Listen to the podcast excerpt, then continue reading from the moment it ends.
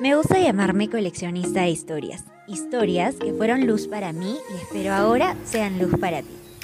Esto es Eunoia, mi espacio de aprendizaje y mi camino disfrutando el amor propio que decidí compartir desde hoy con ustedes.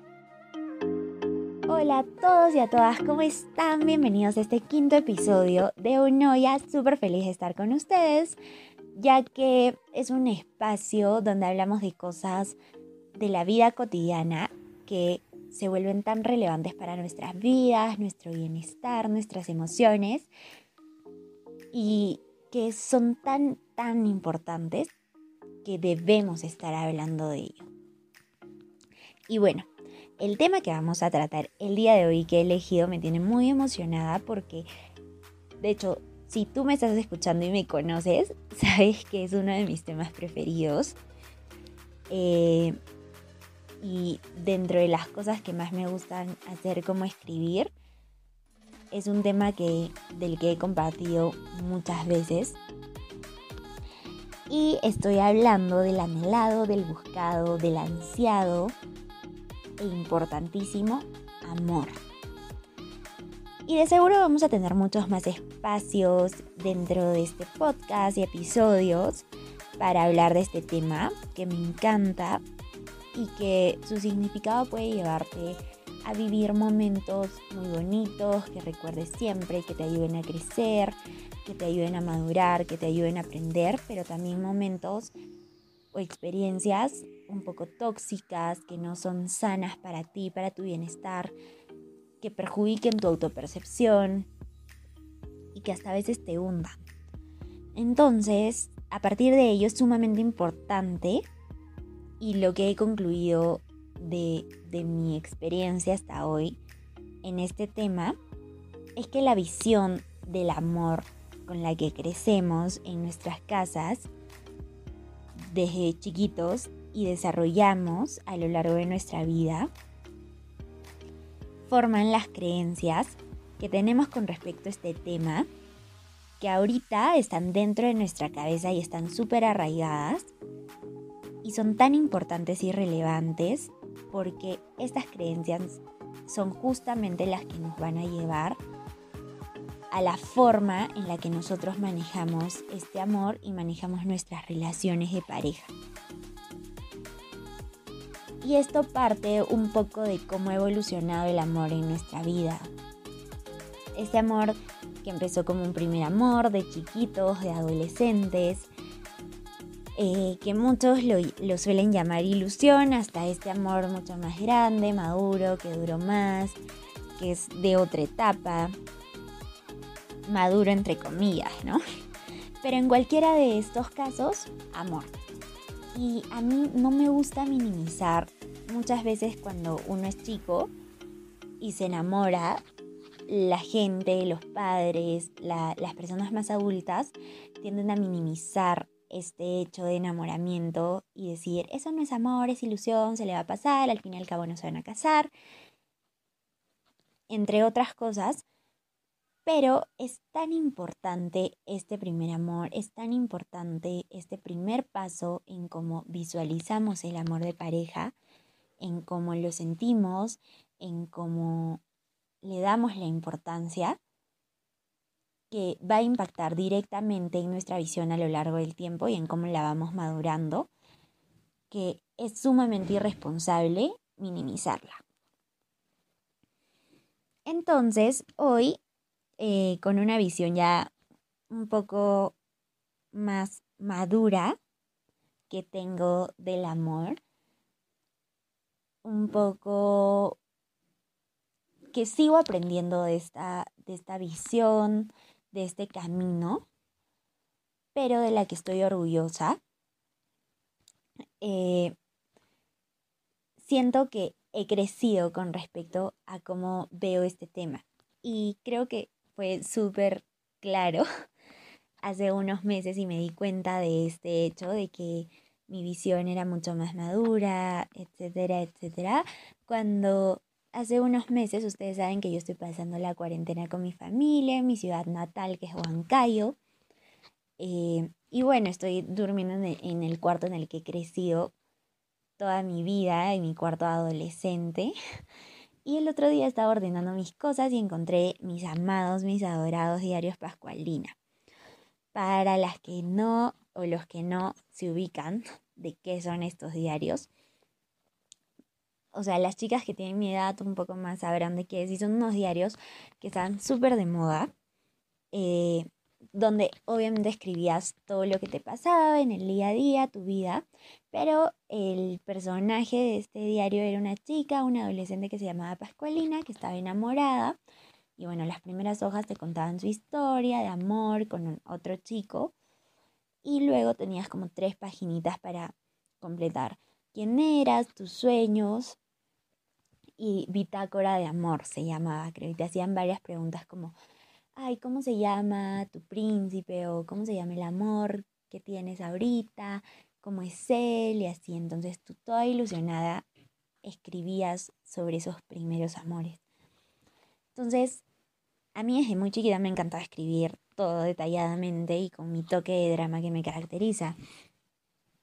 Y pues encontré estos diarios, me puse a leer y leí con esta visión actual que les cuento que tengo del amor a una Paola de 13 años, altamente influenciada por la película del momento Tres metros sobre el cielo, ansiosa por encontrar al H que lograría todos los sueños que ella tenía con respecto al amor de su vida.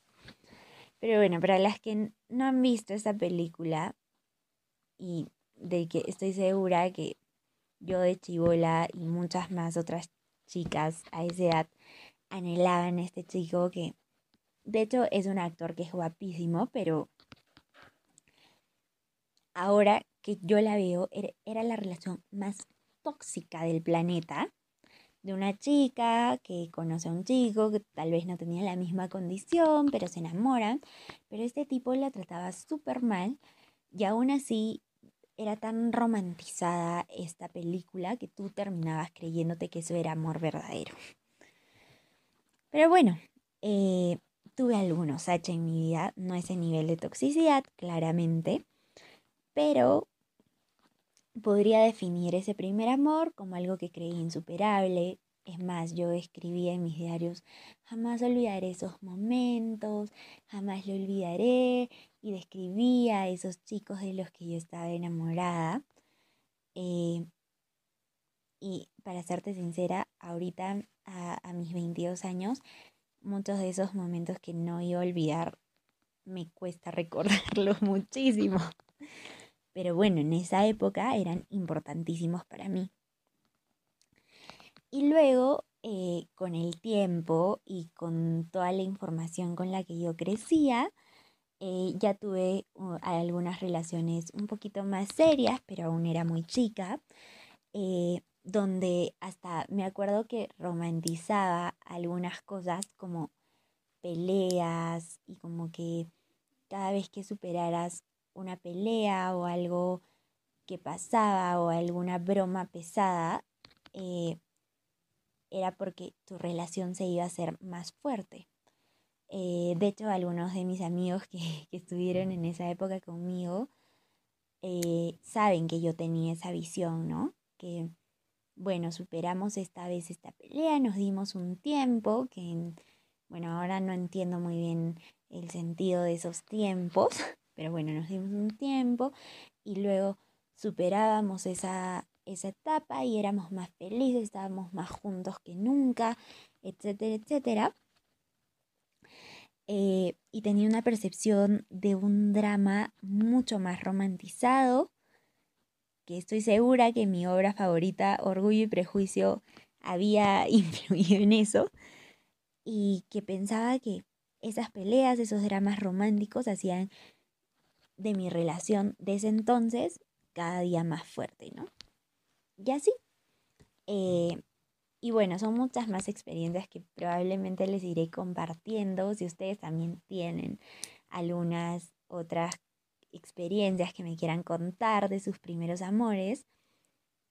Si quieren me pueden escribir a Instagram y compartir y chismear un ratito.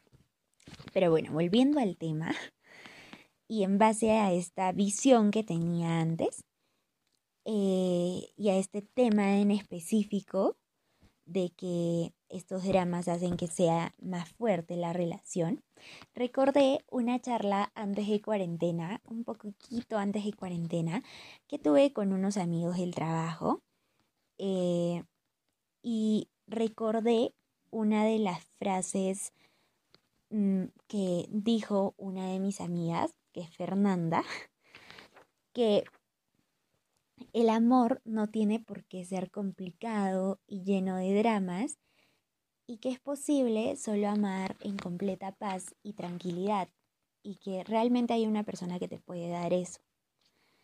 Eh, y hasta ese momento, claramente en mi lógica, lo sabía. Pero hasta escucharlo así, tal cual, con esas palabras, nunca me había puesto a pensar en eso.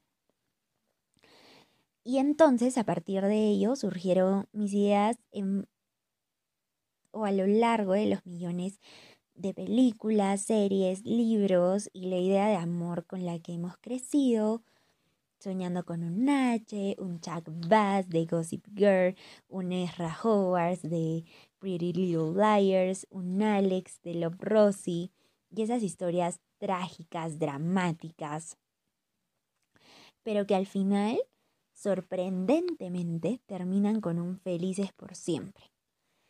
Y lo malo es que después de la peli, después de la serie, después de las ocho temporadas, nadie te cuenta las horas de terapia, las lágrimas, la reconstrucción del amor propio, las horas de confusión e ira y la realidad de haberte quedado en ese felices por siempre, entre comillas, que en verdad es un soy feliz eterno y un cuestionamiento eterno sobre eso. Y es verdad que muchos de nosotros ya no estamos en una edad para replicar todo lo que vemos en la pantalla porque ya estamos crecidos, ¿no? Pero de alguna forma u otra, inconscientemente, hemos aprendido de esta idea del amor romantizado, que todo lo puede, todo lo supera, de que el drama es interesante y nos hace más fuertes, de que perderíamos tiempo y esfuerzo de años invirtiendo en una persona y de que esos momentos y destellos de felicidad que nos da de vez en cuando son la excusa perfecta para poder perder poco a poco nuestras emociones, nuestra esencia y dejarlo todo por alguien más que quizá nunca vaya a dar lo mismo que damos nosotros. Y con todo me refiero a darnos a nosotros mismos por completo. ¿Y qué decir de las muchas veces que nos preguntamos, ¿y si era el amor de mi vida y lo perdí? ¿Y si era mi alma gemela? Pero debemos entender que no es sano vivir constantemente con esa presión de creer que tenemos un alma gemela, un solo amor de la vida y de vivir atados a lugares que creemos por nuestras experiencias, por estas creencias, por estas presiones internas, por estos temas que no hemos solucionado de nuestra infancia tal vez, que estas cosas son amor. Y estamos confundiendo esta palabra con un sacrificio tóxico, con dependencia emocional o con una obsesión sin sentido.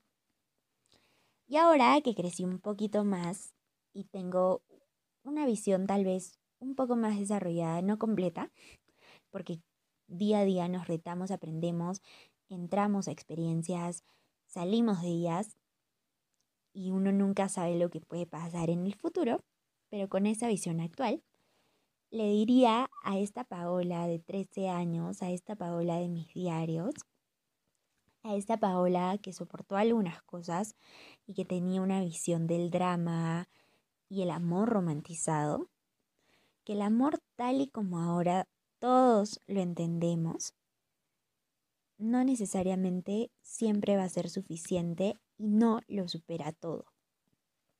Al menos no debe superar a tu amor propio.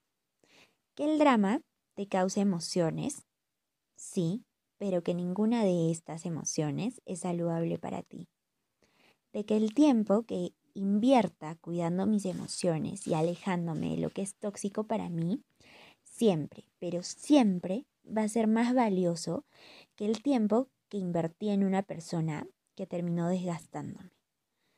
Y de que esos destellos y momentos de felicidad muy ocasionales que me da otra persona nunca van a reemplazar mis momentos de paz, de tranquilidad, de autocuidado y de felicidad. Y que por más que el tiempo, la vida o las situaciones te hayan atado a alguien de forma tan fuerte que sientas que es tu único soporte, siempre va a haber alguien más ofreciéndote ese mismo soporte. Sí, pero nadie nunca te va a ofrecer el apoyo y el amor que tú mismo, tú misma puedas darte. Y que el amor es bonito, pero es bonito cuando tú amas bonito y cuando la otra persona ama bonito. Y si ustedes aman bonito, es porque se aman a ustedes mismos bonito.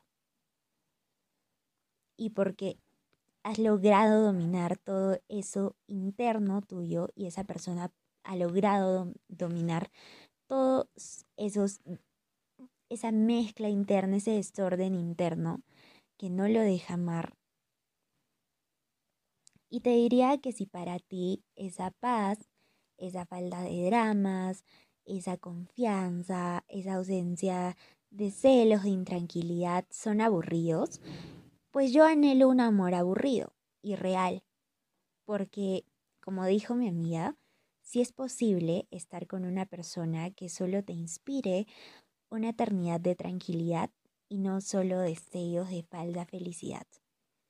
Amar debería sentirse fácil y ligerito debe sentirse lindo y natural, sin cargas y con ganas de amar, sin emociones negativas, sin acciones que te hagan o hagan que otros actúen mal. Donde no puedas amar, no te demores, no te ates, no te enterques, no inviertas tu tiempo, no inviertas tus energías, no malgastes tus emociones. Aprende a decir no y abrir tu mente a mejores posibilidades. La pareja no debería ser tu vocación. Sí debería ser una elección. Tu vocación debería ser amarte a ti mismo.